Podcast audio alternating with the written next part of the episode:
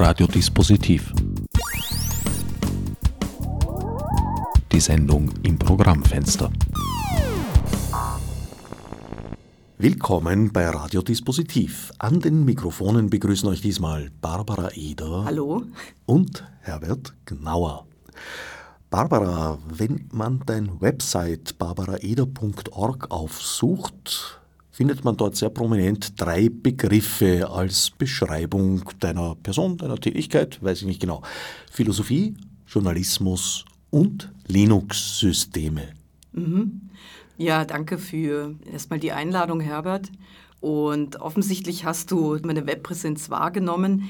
Ja, ich äh, bewirtschafte alle drei Gebiete bin allerdings eine, die philosophisch denkt mit einem ähm, stark soziologischen oder auch ökonomischen Hintergrund und ähm, ja, ich versuche natürlich auch immer wieder das, was ich erforsche, womit ich mich beschäftige, für alle zu vermitteln und das ist dann der Link zum Journalismus. Ja.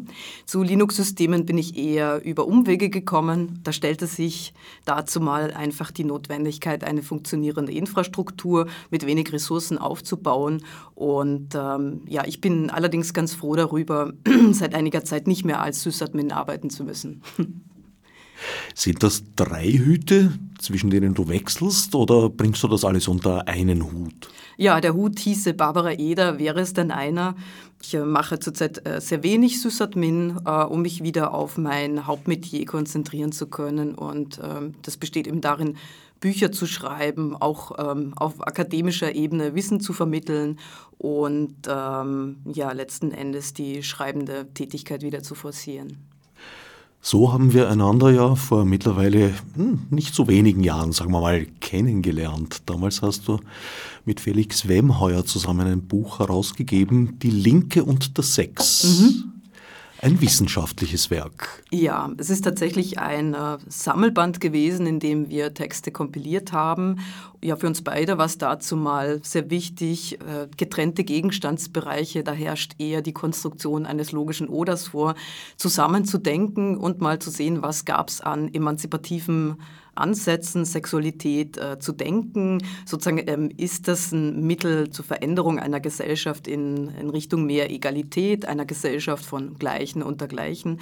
Oder äh, sozusagen ist es letzten Endes ein zu Ware gewordenes äh, Fetischprodukt in einem äh, hochgradigen Differenzkapitalismus, der natürlich auch äh, sehr stark über ja, digitale oder Bildfetische letzten Endes als digitale Werte lebt. Das war allerdings zu dem Zeitpunkt noch nicht so das Thema. Wir wollten die Debatte, die Sexualitätsdebatte ähm, denken von Alexandra Kollontai bis hin zu Konfrontationen äh, zwischen Lenin und Clara Zetkin und letzten Endes dann zu Ansätzen, die von nicht-binären, nicht heteronormativen ähm, Körperansätzen ausgehen, bis hin zu Beatrice Preciado, der, die ja jetzt ähm, einen männlichen Vornamen verwendet. Es ist Paul Preciado, ja. Das klingt alles nach Soziologie, Philosophie. Ja. Nicht allerdings nach dem, was du auch als eines deiner Standbeine vorhin erwähnt hast, nämlich Ökonomie. Mhm. Wo kommt das her? Ja, das war letzten Endes ein Teilbereich der Soziologie. Da äh, beschäftigte man sich mit äh, mikro- und makroökonomischen Ansätzen.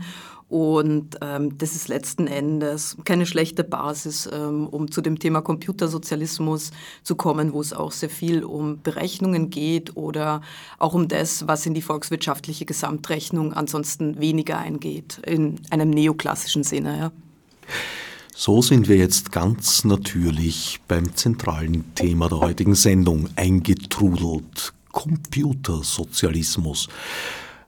Ich muss gestehen, äh, ein Begriff, mit dem ich nicht viel anzufangen wusste, bevor du vor einiger Zeit auf einem der netzpolitischen Abende ein Referat darüber gehalten hast. Da ging es um Konrad Zuse, mhm. einen der ganz frühen Computerpioniere, und Arno Peters. Mhm. Ja, das ist ohnehin schon die perfekte Überleitung. Ich habe allerdings, bevor ich zum Thema Computersozialismus gekommen bin, ähm, mir die Frage gestellt, ähm, was will Technik in der Form, wie wir sie heute haben, mit Gesellschaft? Wie ist das Verhältnis? Wie könnten wir das denken? Und ähnlich wie bei Linke und der Sex schon die Frage, inwieweit kann man damit Egalität befördern? Ja? Und in dem Sinne geht es ganz stark um die Frage von ökonomischer Egalität. Und ähm, nochmal auf Zuse zurückzukommen, es gibt einen Band von ähm, Arno Peters eben herausgegeben. Das sind die Gespräche mit Konrad Zuse, die er geführt hat, wo lose und in Gesprächsform die Idee eines Computersozialismus ersonnen wurde. Also Peters war ein Ökonom und ähm, Zuse ist natürlich bekannt geworden durch seine Rechenmaschinen von Z1 bis zu Z3, letzten Endes der Vater des Computers im Alleingang letzten Endes. Er hat äh, die Z-Maschinen entwickelt auf Basis der mathematischen Logiken von Andrzej Tarski, einem polnischen Logiker und Mathematiker und ähm, hat hier im Alleingang diese Maschinen erschaffen und letzten Endes auch darüber nachgedacht, dann auch im Zusammenhang später mit der Zuse AG, wie man die ähm, in einen Zusammenhang stellen kann einer sozialistischen Gesellschaft. Ja. Also Zuse war nicht nur ein Vordenker, ein theoretischer, sondern durchaus ein praktischer, der den mhm. Lötkolben in die Hand genommen hat, Platinen geätzt und tatsächlich Geräte gebaut. Genau, ja.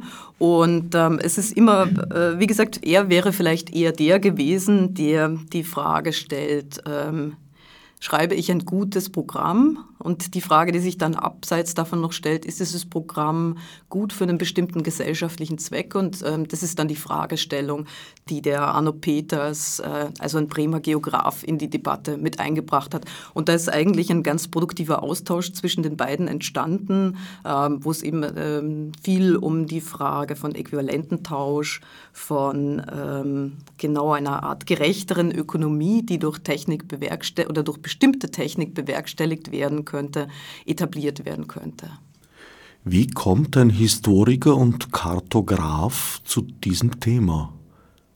Die waren befreundet. Ähm, es gab äh, einen regen Austausch zwischen den beiden und letzten Endes ist äh, Bremen dahingehend ganz interessant, wo sie sich eben trafen denn das ist auch die Wiege der, der FIF, also der Informatikerinnen oder des Forums von Informatikerinnen für Frieden und gesellschaftliche Verantwortung.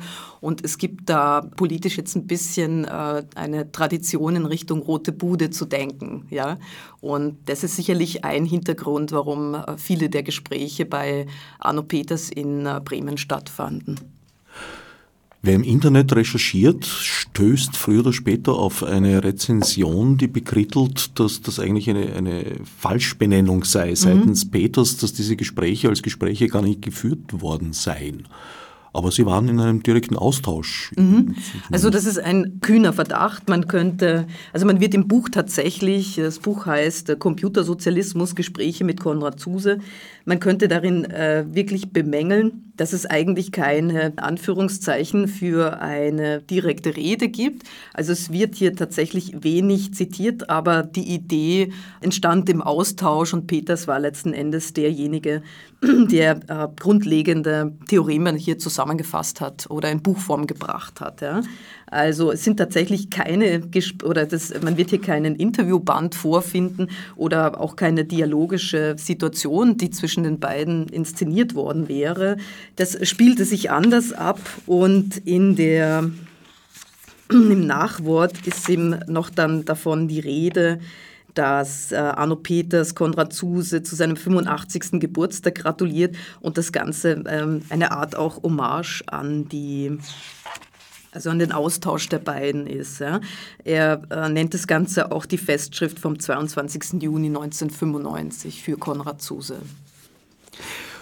Worum geht es nun letztlich beim Computersozialismus? Es geht um den Einsatz technischer Mittel, um Mechanismen besser steuern zu mhm. können. Und in diesem Fall sind es wirtschaftliche Mechanismen, um die es geht. Genau. Also das wäre eine interdisziplinäre Schnittstelle von ähm, zum einen technischen Kapazitäten, die vorhanden sein müssten, und zum anderen äh, mathematischen Überlegungen, wie auch eben ähm, politischen und ökonomischen Überlegungen, wobei man eigentlich polit das, was politische Ökonomie heißt, ins Zentrum dieses interdisziplinären Geflechts stellen könnte. Politische Ökonomie bildet ja insofern Differenz zu äh, neoklassischen Ansätzen, äh, jetzt insbesondere in der Nationalökonomie, dass sie eben sagt, ähm, äh, das ist nichts äh, Naturwüchsiges, was sich als logisches Resultat aus Zahlenkolonnen und Berechnungen ergibt, sondern ähm, ist ganz klar politisch geformt oder politisch überformt, das, was hier Ökonomie genannt wird, und letzten Endes berücksichtigt äh, die neoklassische Ökonomie, die von einem klassischen Angebot und Nachfrageverhältnis ausgeht, ähm, zum Beispiel auch die ganze Frage von anderer Arbeit nicht. Ja? Also es geht hier letzten Endes um reproduktive Arbeit, ja? um Sorgearbeit, die eben oft stillschweigend ähm, vorausgesetzt wird als unentlohnte Arbeit, ähm, die aber letzten Endes Voraussetzung dafür ist, dass ähm, jetzt Stereotyp der klassisch männlich-weiße Lohnarbeiter ähm, sozusagen versorgt wird, um seine Arbeitskraft täglich reproduzieren zu können, in dem, was man dazu mal Fabrik nannte. Was kann hier der Computer leisten? Er kann die Parameter für ein ausbeutungsfreies Arbeitsverhältnis errechnen. Das ist letzten Endes die Idee dahinter. Ja. Ähm, also warum Computer zum einen, Sozialismus zum anderen. Wir sind uns, glaube ich, einig, dass letzteres sowohl als Utopie verstanden werden kann, dass es das Experiment eines real existierenden Staatssozialismus gab, auch mit bestimmten Mängeln. Ja und dass Sozialismus ähm, mit einer bestimmten Wirtschaftsform verbunden ist und ähm, das wäre in dem Fall eine Planwirtschaft. Und äh, wenn wir es aber mal ganz offen fassen, dann ist all das sozialistisch, was der Etablierung einer Gesellschaftsordnung dient, die frei von Ausbeutung ist. Ausbeutung setzt voraus, dass hier ein Mehr produziert wird, ähm, das sich äh, von dem oder derjenigen, die ausbeutet, angeeignet wird und letzten Endes äh, das nicht im, in den Händen der Ausgebeuteten, also der hier Arbeitenden, der idealiter Lohnarbeitenden verbleibt, sondern hier auch implizit mit dem Anspruch auf Profitabilität, auf ein Mehr ähm, in ganz anderen Händen landet. Also darauf basiert jetzt eine äh, profitorientierte und auf Wachstum basierte kapitalistische Ökonomie. Und ähm, Genau, wenn man diese Ausbeutung verhindern möchte, dann muss man nachdenken über gerechte Formen des Tausches und da spielt der Computer dann wiederum eine bestimmte Rolle. Bei Zuse und Peters geht es sehr stark um die Idee des äquivalenten Tausches. Und hier wird nicht ein monetäres Modell der Entlohnung herangezogen, sondern ähm, genau eine zeitbasierte Ökonomie eingeführt. Und diese zeitbasierte Ökonomie, das gibt es auch im Zusammenhang mit der Stundenzettelmethode, ich werde dann noch darauf zu sprechen kommen, die setzt eben voraus, dass es ein bestimmtes Maß an gesellschaftlich notwendiger Arbeit gibt, die vorausgesetzt ist, damit eine Gesellschaft existieren kann. Und ähm, diese notwendige Arbeit ähm, setzt jetzt äh, keine Profitabilität voraus oder sozusagen keine Erwirtschaftung von einem Mehrprodukt und ähm, infolgedessen könnte die im Sinne des äquivalenten Tausches gestaltet werden, ja, über ein zeitbasiertes Modell.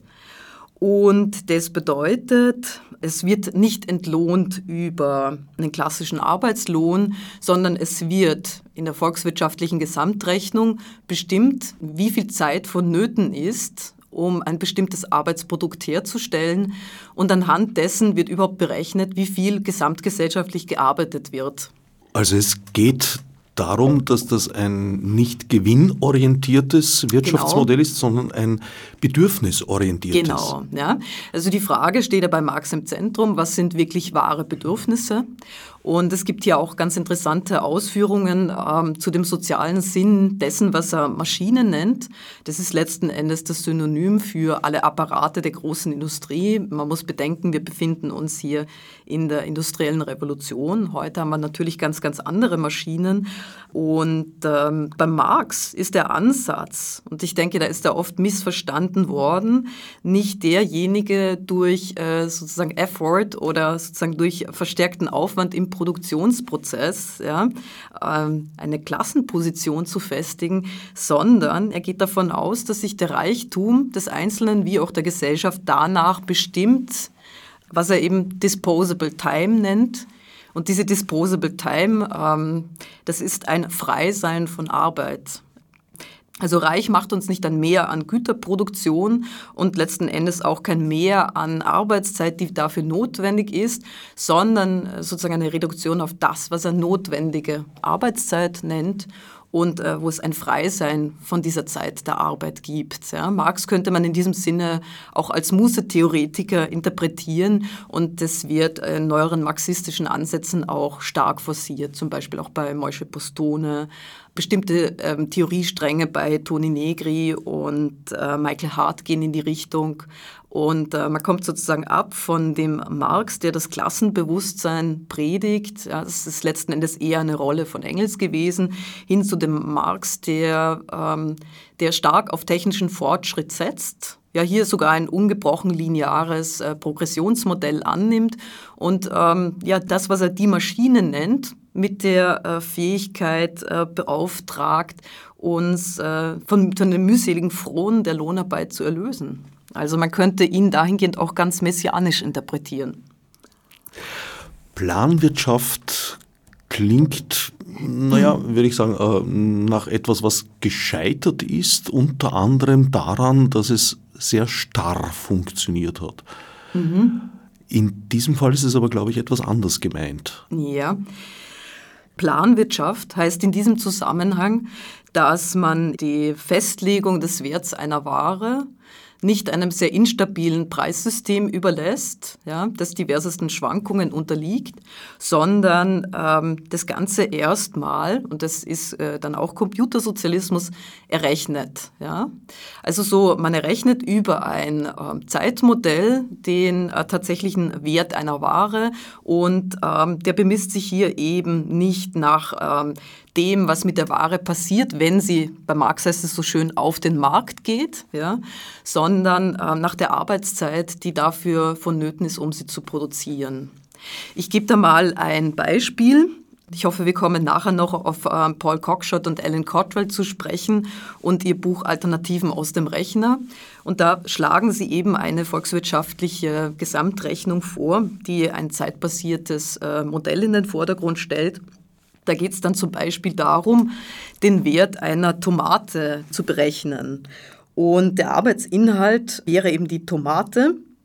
Und die wird aber weder über die Warenform bestimmt, so wie das eben der Fall ist, wenn die Tomate auf den Markt getragen wird und damit einen bestimmten Preis ausgestattet wird. Also das ist das, was bei Marx dann der Tauschwert ist, sondern es geht ähm, darum, was vonnöten ist, um diese Tomate herzustellen. Und äh, die Berechnungen werden innerhalb kürzester Zeit sehr, sehr komplex, denn hier wird nicht die Tomate eben über den Preis bestimmt, sondern über die Arbeitszeit, die vonnöten ist, um sie ähm, eben herzustellen. Und da gehen dann verschiedene Faktoren ein in diese Berechnung. Zum Beispiel ähm, die Arbeit der Personen, die das Gewächshaus aufgebaut haben, in dem die Tomate wächst, ähm, das Heizöl, das dafür benötigt wird, um das Gewächshaus zu beheizen die Brotleiber, die verzehrt werden müssen, um äh, die Arbeiter, Arbeiterinnen, ähm, die die Tomate produzieren, zu sättigen. Und man sieht, ähm, das werden dann sehr, sehr viele Faktoren und die Berechnungen werden auch sehr, sehr komplex, die hier angestellt werden, um den tatsächlichen Zeitwert zur Produktion einer Tomate zu erstellen. Ja. Und da kommen eben dann die Computer ins Spiel.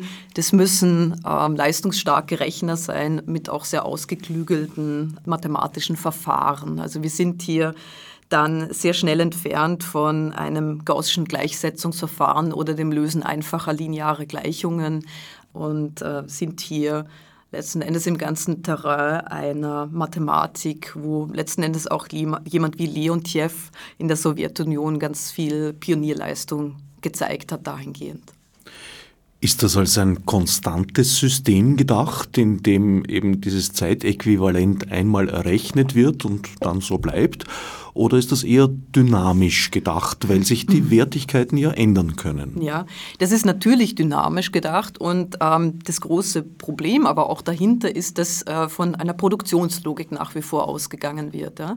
Es wird davon ausgegangen, ähm, dass hier also von, von produktiver und lebendiger Arbeit, ähm, die natürlich im Produktionsprozess vernutzt wird Und ähm, aber es stößt sehr schnell an die Grenzen, wo ein, ein, ein Maß, ein quantifizierbares Maß nicht festgelegt werden kann, wie das zum Beispiel im Fall von Wissensarbeit sehr oft vorkommt. Ja?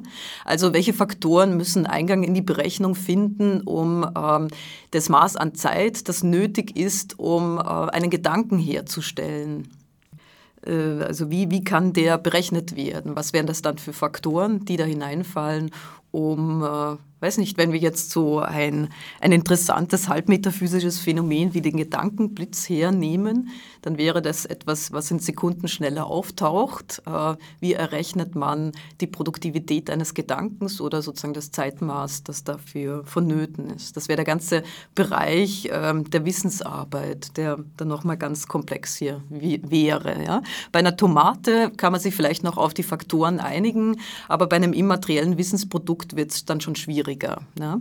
Da gibt es ja sozusagen die entgegengesetzte Interpretation auch, dass man sagt, naja, um das jetzt produzieren zu können auf Wissensgebiet, ist die Arbeitszeit eigentlich meine bisherige Lebenszeit gewesen, weil das war die gesamte Vorbereitung. Ja, das ist ein sehr interessanter Ansatz. Ähm, ich glaube, man nannte das Övre oder Lebenswerk, dann teilweise sogar. Und ja, das äh, ist dann letzten Endes das, was äh, preislos ist und ähm, eigentlich auch keinem, keinem Tausch entspricht. Ähm, das ist letzten Endes auch das Problem, äh, vor dem äh, Paul Cockshott und Alan Cottrell in Alternativen aus dem Rechner immer wieder stehen, denn sie gehen von einer absoluten Gültigkeit des Wertgesetzes aus. Und da gibt es auch viele politische Theoretikerinnen, die meinen, dass das eben in der Gegenwart gar nicht mehr zutreffend sein kann. Ja? Und dass wir äh, immer wieder mit dem Problem von äh, nicht quantifizierbaren äh, auch Arbeitszeiteinheiten zu tun haben, wie zum Beispiel beim Lebenswerk. Und es gibt noch den Aspekt, der ja auch im Kapitalismus in Wahrheit eine viel größere Rolle spielt, als man meint, dass nämlich der Preis weniger durch die Produktionskosten bestimmt wird, als durch die Bereitschaft des Konsumenten, der Konsumentin, einen bestimmten Wert dafür zu bezahlen. Genau, da wären wir mitten, mitten in dem Terrain, was äh, Marx den Warenfetisch nannte. Also wir haben ein ganzes äh, System von äh, Warenanpreisungen, von Werbung bis hin zu ähm, der Aufladung eines unbelebten Dings mit nahezu magisch-animistischen ähm, Fähigkeiten. Deshalb auch der Begriff Warenfetisch. Das ist letzten Endes auch eine, eine Idee aus der Ethnologie, zum Beispiel ein Totem aufzuladen mit bestimmten äh, Fähigkeiten, ein unbelebtes Objekt sozusagen zu beleben. Ähm, das ist eigentlich der Ursprung des Begriffs Fetisch und er taucht eben bei Marx im Zusammenhang mit dem wahren Fetisch auf. Also die ganz prominente Metapher ist die von einem Tisch, der unter Aufwendung bestimmter Materialien wie beispielsweise Holz, einem Quantum an Arbeitszeit und einem bestimmten Wissen dessen, der ihn herstellt, ähm, erzeugt wird. Und plötzlich ähm, steht dieser Tisch auf äh, dem Markt der anderen Tische, ähm, steht de facto in Konkurrenz zu anderen Auswertungen und beginnt sich dann plötzlich von selbst zu bewegen. Also wird eine Art Tischlein deck dich. Das ist fast so eine Märchenmetapher, auf die Marx hier zurückgreift. Warum? Weil die Marktkräfte ihn entrücken. Ja, es geht hier nicht mehr um das Quantum an Arbeitskraft, es geht ähm, äh, an Arbeitszeit, Entschuldigung, es geht hier ähm, nicht mehr um bestimmte Fähigkeiten und Fertigkeiten, die in die Bearbeitung des Holzes eingehen, sondern der Tisch wird eben durch den Preis, den er erhält, mit gleichsam äh, magischen Fähigkeiten aufgeladen und da ist die konventionelle Sicht, je, ähm, je mehr Mythos äh, sich um das Produkt rankt, desto wertvoller muss es wohl sein. Ja? Ganz interessant auch im Bereich des Kunstmarktes dann. Also beispielsweise ähm, das Pissoir im Museum von Duchamp ist plötzlich kein banaler Gebrauchsgegenstand mehr, sondern es ist ein durch Marktkräfte des Kunstmarktes ausgestattetes übersinnliches Ding und ähm, erzielt plötzlich nicht mehr den Preis, den ein Installateur dafür verlangen würde, sondern also unendliche Summen. Ich denke mir, dass das bei ganz vielen Kunstformen eigentlich, ja, also die Produktionskosten natürlich eine Rolle spielen. Auch Ölfarben, um eine Hausnummer zu nennen, mhm. sind ganz schön teuer. Mhm. Und auch Leinwände sind nicht ganz billig. Also da gibt es auch Produktionskosten durchaus, aber Dennoch, bei einem wissenschaftlichen Produkt kann man auch nicht immer, aber doch sehr oft sagen, okay, das hat jetzt einen praktischen Nutzen. Das ist bei einem Kunstwerk vielleicht auch so, aber nur auf einer Metaebene. Also mhm. mit einem Kunstwerk kann ich keine Energie gewinnen oder irgendwas in Bewegung setzen oder, oder sonst irgendeinen praktischen, direkten, realen Nutzen erzielen. Ich kann natürlich einen sehr großen geistigen Nutzen erzielen, mhm. aber das ist halt in der Bewertung sehr unterschiedlich, wie viel einem das wert ist oder auch nicht. Mhm. Äh, ich denke, wenn man ähm, den Kunstmarkt beobachtet oder ähm, auch sieht, dass es hier letzten Endes auch nicht um ästhetische Anschauung geht. Ja? Ähm, also es kann um ganz unterschiedliche Dinge gehen, aber da kann man am besten sehen, wie Gebrauchswert und Tauschwert auseinanderfallen. Ja? Also so Gebrauchswert wäre tatsächlich so eine, ja, ein utilitaristischer Nutzen, der an einem Tisch, auf den ich Dinge stellen kann, anhaftet und äh, letzten Endes im Kunst Bereich wären wir sehr schnell in den Nebelregionen der religiösen Welt, wie das bei Marx so schön heißt. Ja. Und ähm, ja, es ist vielleicht äh, ein ganz besonders spannendes Beispiel dafür, wie der Äquivalententausch hier nicht greift. Ja. Ja, ich würde die Kunst jetzt nicht zwangsläufig so äh, in die Nähe der Religion rücken oder teilweise sie gleichsetzen, was auch nicht selten passiert ist. Aber dennoch äh, schätze ich sie für ungeheuer wichtig ein, auch wenn der utilitaristische Wert gering sein mag. Ja, das wäre eben genau eine Frage, welche äh, Rolle spielt dann äh, Kunst in einem in einer bedarfsorientierten Ökonomie, wo ähm, die Lebensgrundlagen aller bereits abgedeckt sind. Ja? Und das wäre im Co Computersozialismus so und da wäre das eine ungleich andere Funktion, denn es könnte sich jeder, jede mit Kunst beschäftigen weil die Frage von Existenzgrundlagen sich in dem Sinne nicht mehr stellt. Ja? Die sind eben abgedeckt. Ähm, das Maß an gesellschaftlich notwendiger Arbeitszeit ähm, ist eben auf das begrenzt, was tatsächlich nötig ist. Also es gibt hier eben keine Surplusökonomie und infolgedessen könnte man sich all dem ähm, unbedarft zuwenden. Das streifen jetzt Coxcott und Cottrell nicht in dem Maße, weil sie sich hier eben mit dem, dem Computersozialismus Kapitalismus-Thema beschäftigen mit äh, einer tatsächlichen bedarfsorientierten Ökonomie, aber sie sagen, letzten Endes ähm, sind Formen des sozialen Zusammenlebens, der menschlichen Interaktion, ähm, all das, was in den Bereich Disposable Time fällt, das ist das, was wir anstreben und darauf sollte es ausgerichtet sein. Das ist eben dann diese freie Zeit, wo wir uns mit äh, Kunst, Musik, Ästhetik beschäftigen können, ohne Existenzsorgen oder Nöte haben zu müssen. Ja? Also ich gehe hier jetzt nicht von einem Überbaumodell aus, ja, aber es ist äh, klar, dass es Voraussetzungen braucht, um ähm, derartige Auseinandersetzungen für alle möglich zu machen. Und ähm, ja, die leistungsstarken Rechner existieren mit denen man die auch derart komplexen Berechnungen ähm, für eine zeitbasierte Ökonomie anstellen könnte. Das allerdings reicht noch nicht aus, denn Sozialismus ist immer auch ein Gesellschaftsmodell, also sozusagen auch eine Frage von politischem Wollen. Und ähm, die Frage ist immer noch auf dem Tisch, wem denn die Rechner gehören, wer die Berechnungen anstellt und äh, wer hier über die Produktionsmittel verfügt. Und darauf gibt es auch bei, bei Cockshot und Cottrell äh, wenig Antworten. Es gibt sie auch bei Zuse und Peters kaum. Ja, es gibt hier zwar sehr utopische Visionen, die auch wichtig sind, aber die Frage ist, wem gehören die Episteme der Maschine, ähm, in wessen Dienste arbeiten sie, die ist so kaum bis wenig am Tapet. Wie sieht das mit der Chronologie aus? Wann ist dieser Begriff oder eigentlich mehr die Idee, ist ja das Springende, in die Welt getreten des Computersozialismus?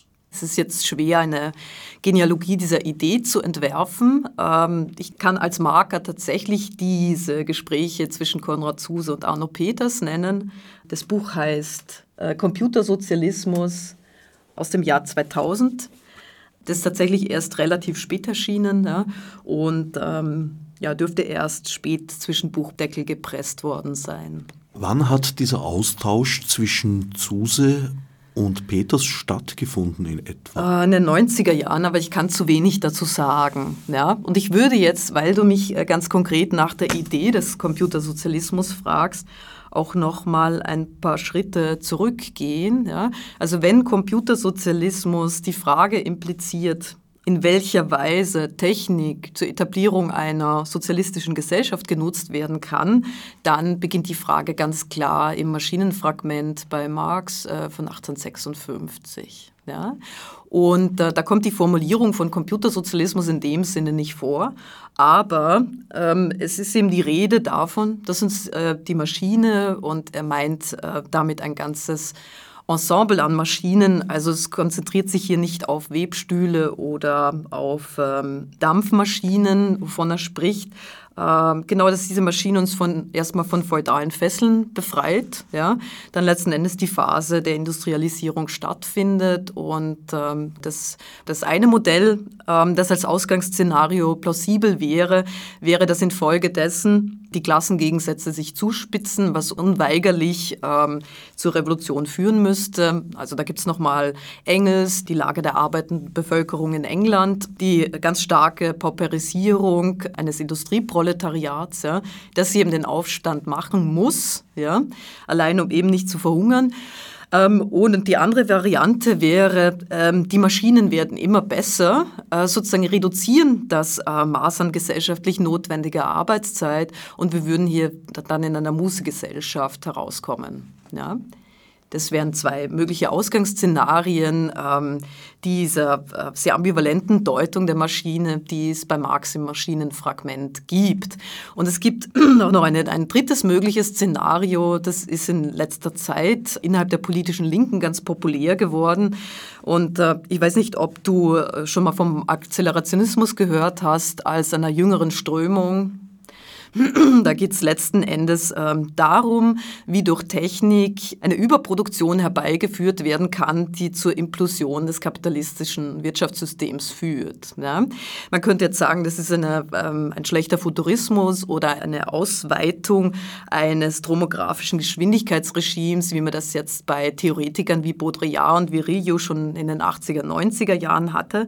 Und da äh, wäre so ein Anknüpfungspunkt auch die ganze Theorie der Wissensgesellschaft. Das kam Ende der 70er Jahre schon auf mit ähm, Ökonomen, die letzten Endes ähm, neoliberaler waren, als sie dachten.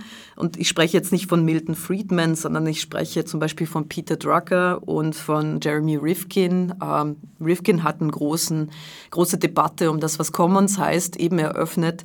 Und ähm, die meinten letzten Endes, äh, Wissen soll ein gratis äh, Rohstoff werden und die beste äh, Arbeitsform ist, die Wissensarbeiterinnen dezentral zu organisieren und sie über Computernetzwerke äh, transnational miteinander zu verbinden und ähm, da schießt dann ein Journalist wie Paul Mason auf, der eben sagt, wir können damit das Preisbildungssystem ruinieren, indem wir äh, letzten Endes eine Überproduktion an Wissen, die eben leicht vervielfältigbar ist, über das Internet erzeugen und äh, damit letzten Endes das Verhältnis von Angebot und Nachfrage stören oder sabotieren. Ja?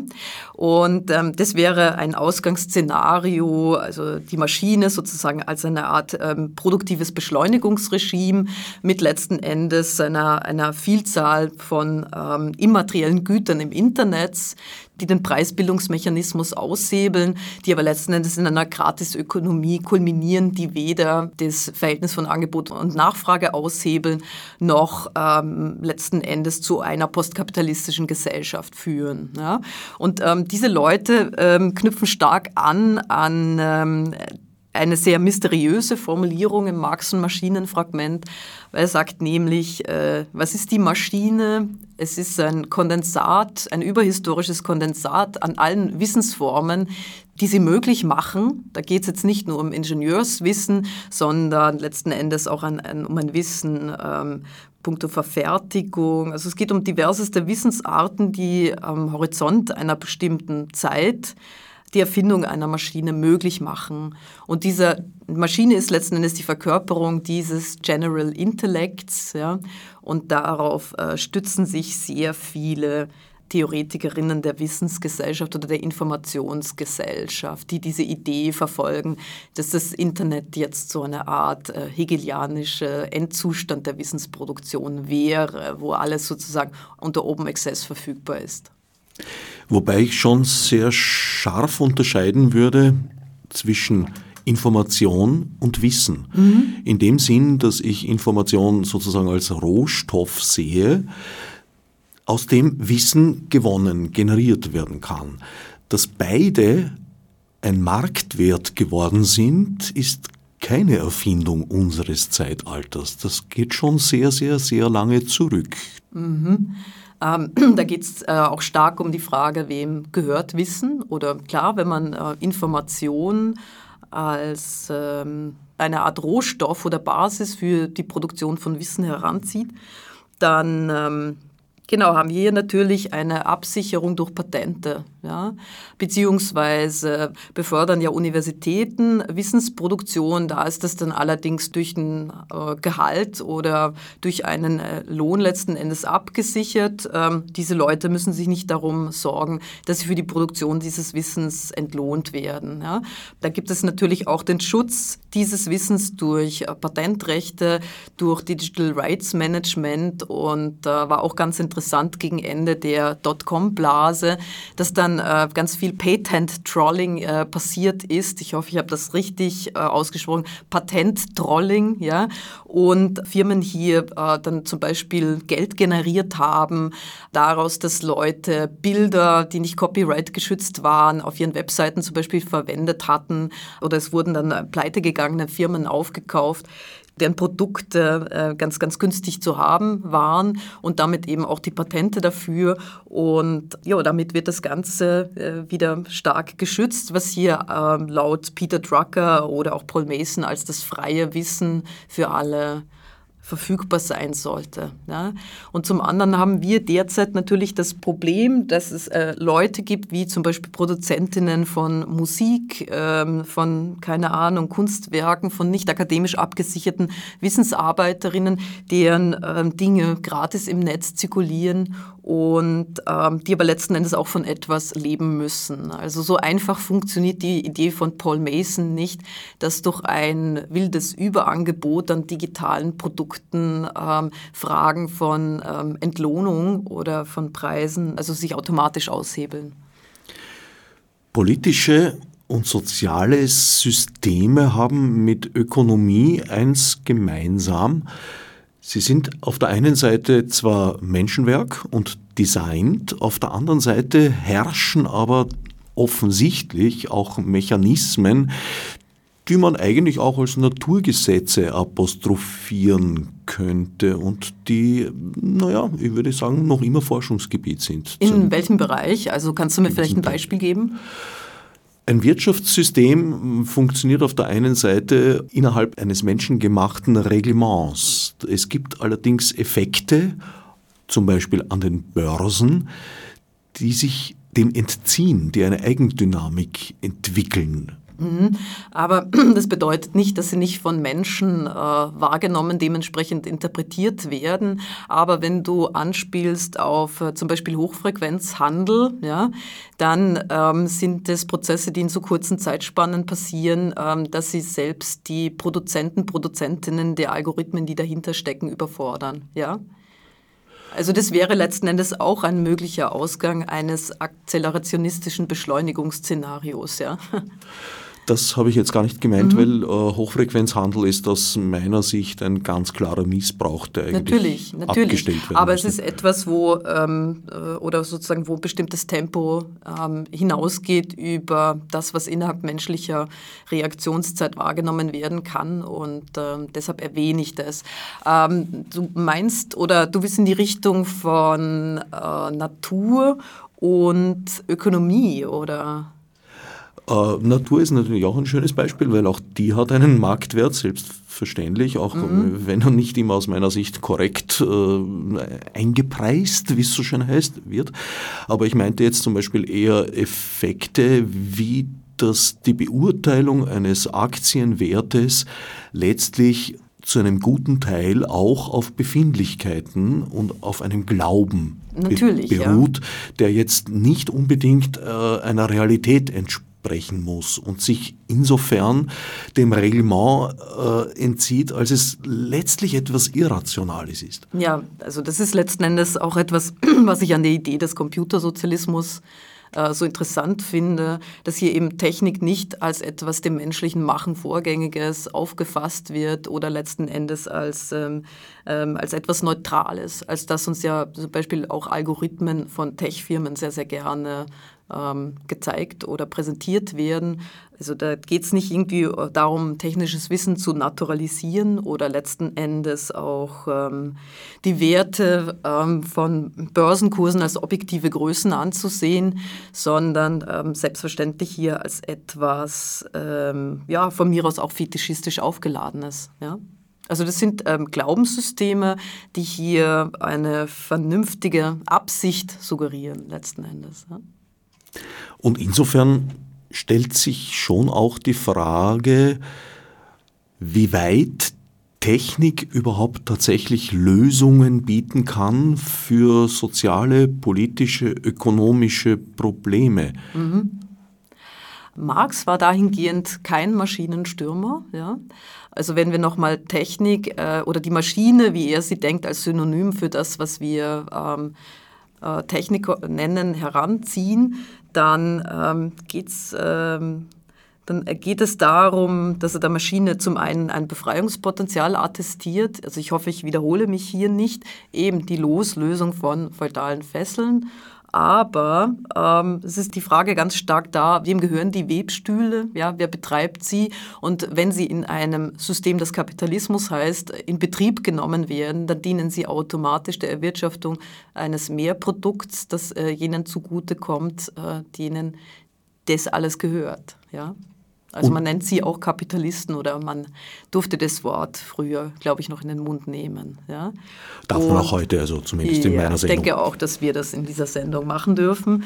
Und äh, genau, da stellt sich natürlich die Frage, wem gehört es? Äh, muss es enteignet werden? Ähm, und ich sage letzten Endes, es braucht eine andere gesellschaftliche Utopie oder vielleicht auch eine ähm, sozialistische Utopie mit dem Minimalkonsens äh, von Gleichen unter Gleichen, deren Arbeitskraft nicht ausgebeutet wird, ähm, um hier zu einem Technikgebrauch zu kommen, der eben nicht exploitativ ist. Ja? Und äh, wir haben hier äh, eine unglaubliche Dominanz von IT-Konzernen, ähm, diesen unglaublichen Aufstieg ähm, derer, die uns hier mit proprietären Betriebssystemen versorgen und den dazugehörigen Maschinen und die letzten Endes 95 Prozent ihres ähm, Vermögens auf Offshore-Inseln anlegen und damit unmittelbare Profiteure ähm, dieser nicht vorhandenen Steuergesetzgebungen auf diesen Inseln sind. Ja da ist es ganz klar, in welchem Zusammenhang Technik steht. Ja, sie dient natürlich den Profitlichkeitsmaximen einer kapitalistischen Gesellschaftsordnung. Und äh, die Frage wird dann interessant, ähm, wenn man sie in einen ganz anderen Rahmen stellen könnte. Ja? In welchen? Also es gibt natürlich äh, die ganze Debatte um Betriebssysteme als Commons, also Betriebssysteme als Gemeingüter zu sehen, die eben frei verfügbar sein sollten. Äh, ich denke jetzt hier halt nochmal an das äh, GNU Linux-Projekt rund um Richard Stallman. Und da sind wir aber mitten in der Problematik, ähm, dass Freiheit hier eher im Sinne von einem unbegrenzten Wachstum verstanden wird. Wir also wieder in einer letzten Endes profitorientierten Schiene unterwegs sind. Ja? Also das qualitative Mehr an Einsatz an freier Software erzeugt noch keine computersozialistische Gesellschaftsordnung. Und das ist auch genau das Problem ähm, bei Leuten, die sich hier ähm, allein darauf konzentrieren, durch Linux-Systeme die Welt zu befreien. Ja? Also so ähm, Free Society und Free Software ähm, sind hier zwei getrennte Parameter. Ähm, man kann sozusagen durch die bessere Technik, ähm, es wäre technikdeterministisch gedacht, nicht die gerechtere Gesellschaftsform erzeugen. Ja? Oder die ökonomisch gerechte Gesellschaftsformation. ja auch nicht unbedingt für objektivere äh, Entscheidungsabläufe, was sehr oft allerdings angenommen wird. Also mhm. wir assoziieren Maschine, Computer immer sehr mit Rationalität und äh, ja eben Objektivität, bedenken aber nicht, dass bei der Programmierung von Algorithmen jede Menge Biases, mhm. wie man so sagt, einfließen, also Beeinträchtigungen in der Wahrnehmung, die wir nun mal haben. Und ich glaube, es wäre eigentlich eine sehr, sehr wichtige Phase, äh, Algorithmen genau dazu zu verwenden, um auf unsere blinden Flecken überhaupt einmal drauf zu mhm. kommen. Das setzt allerdings auch ein bestimmtes Bewusstsein äh, voraus. Und äh, wenn ich an technische Ausbildungssysteme, so wie sie hegemonial äh, vorfindbar sind, denke, dann ähm, ja, werden hier teilweise Coding Slaves ähm, erzeugt, die wenig darüber reflektieren können, auch aufgrund des großen Zeitdrucks, wie sie vielleicht einen Algorithmus anders aufbauen oder einsetzen könnten. Und da wären wir eigentlich schon wieder bei der Frage der Zeitökonomie ja, oder auch der Frage äh, von Reflexion und äh, Denkmöglichkeiten oder auch der, so eine Art interdisziplinären Austausch zwischen ähm, Technik äh, und anderen Wissenschaften und genau in dem Feld, wo, äh, wo man Wissen so gestalten könnte, dass es eben einer egalitäreren Gesellschaftsordnung zugutekommt. Ja. Diese Fragen von Technik und Gesellschaft sind allerdings äh, nur sehr selten Thema in sämtlichen Informatikstudien und ich würde Austauschversuche dieser Richtung natürlich sehr begrüßen. Also äh, Technik allein oder das, was Marx die Maschine nennt, das äh, rettet nichts, verändert nichts ähm, und kann und wäre bestenfalls ein Fetisch, äh, wenn es mit den dazugehörigen revolutionären Energien aufgeladen wäre. Und das Dilemma, in dem wir uns befinden, ist immer dann, wenn die Löhne hoch sind, wird natürlich in äh, tote Arbeit, also das, was Maschinen leisten, investiert, damit Lohnkosten gesenkt und äh, international gedrückt werden können.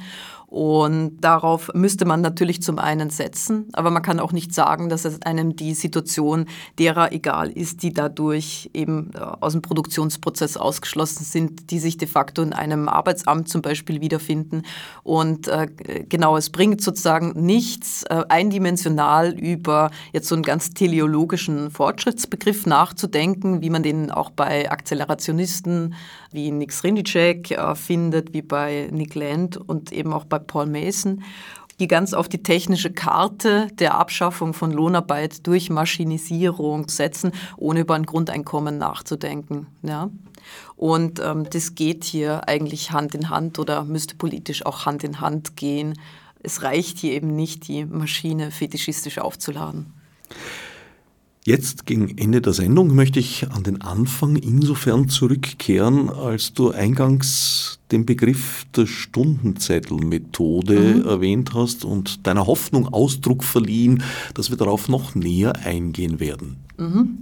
Ähm, die Stundenzettelmethode ist unter anderem auch in DDR-Betrieben angewandt worden. Ähm, es war klar, dass man sich hier nach Kombinaten organisierte und also so ein ganz bekanntes äh, Kombinat in Dresden war zum Beispiel das Robotron äh, Schreibmaschinenkombinat.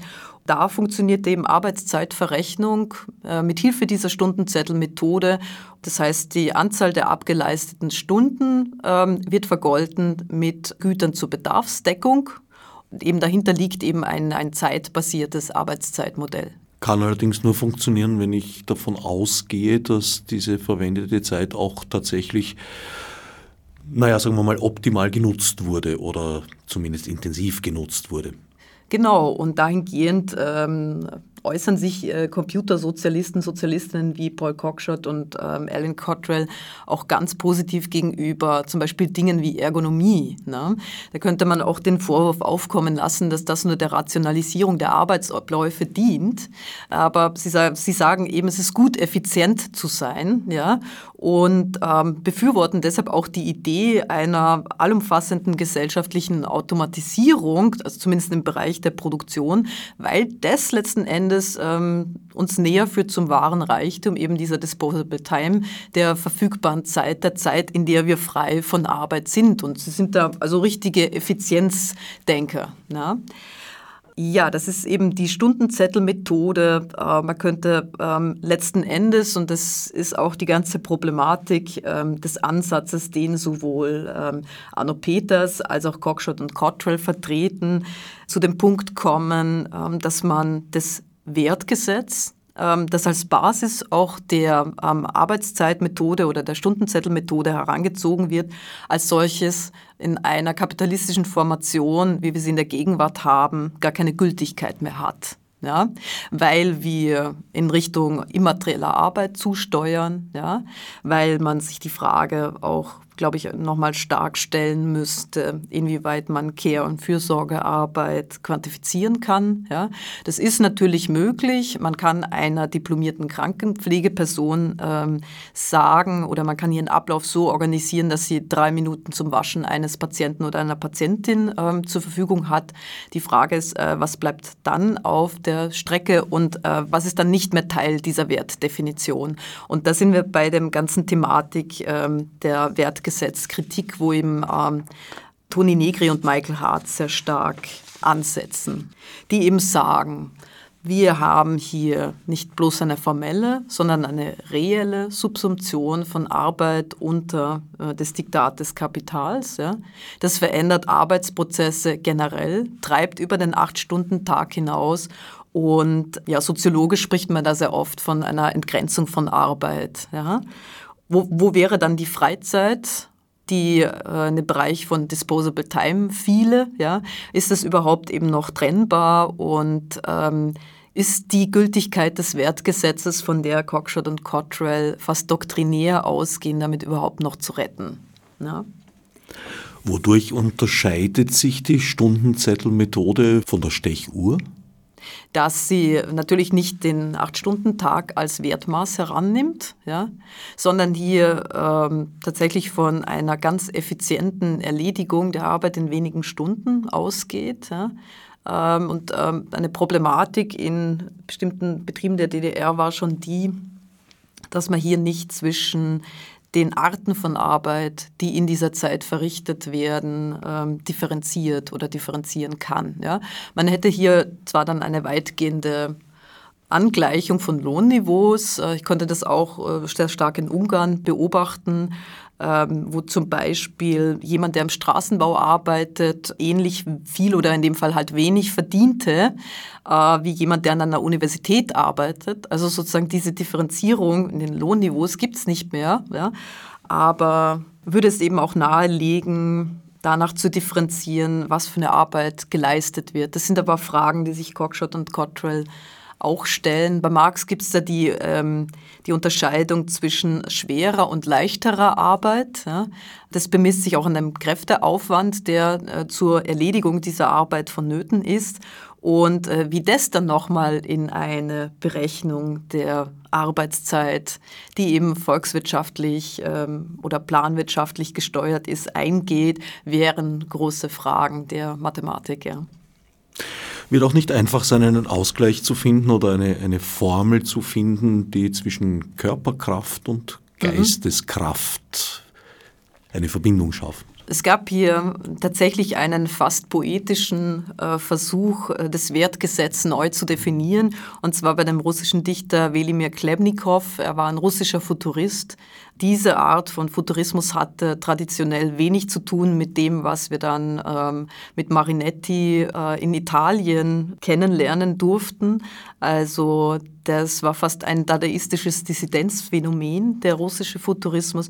Und Klemnikow spricht in einem kleinen Text davon, dass man die Arbeitsleistung nach der Anzahl der Herzschläge bemessen sollte.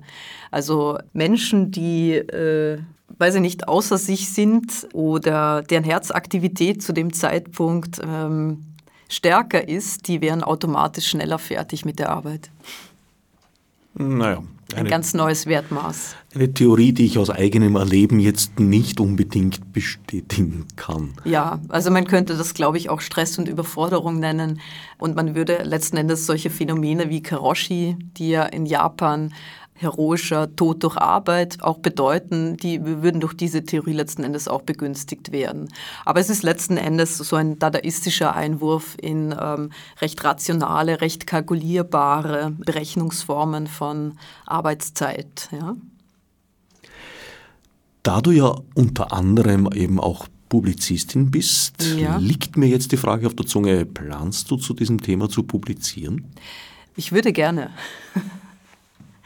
Also ich kann hier noch nicht konkret sagen, ob dahingehend etwas in Buchform erscheinen wird. Ähm, ich denke, dass das allerdings äh, in Zeiten, wo ähm, Technik entweder mit der kalifornischen Sonne assoziiert wird ja, oder mit sturen Ingenieurspauken, so eine interdisziplinäre Idee des Computersozialismus nochmal ganz spannend wäre. Ja. Ähm, also ich würde das ganz gerne in die Debatte einbringen ähm, die zurzeit nicht stattfindet und hier ja möglicherweise eine, eine etwas ältere Idee nochmal in die Gegenwart befördern wollen. Ganz gerne, ja. Also ich würde ein Buch von dir darüber sehr gerne lesen. Vielen Dank, Herbert. Ich würde mich freuen, wenn es entstehen könnte. Das ist allerdings dann auch immer wieder abhängig von der Gunst der Stunde und den, den Möglichkeiten, ein solches auch finanziert zu bekommen. Wir werden die geschätzte Hörerinnenschaft auf dem Laufenden halten. Bis dahin danke ich Barbara Eder für den Besuch im Studio. Danke, Herbert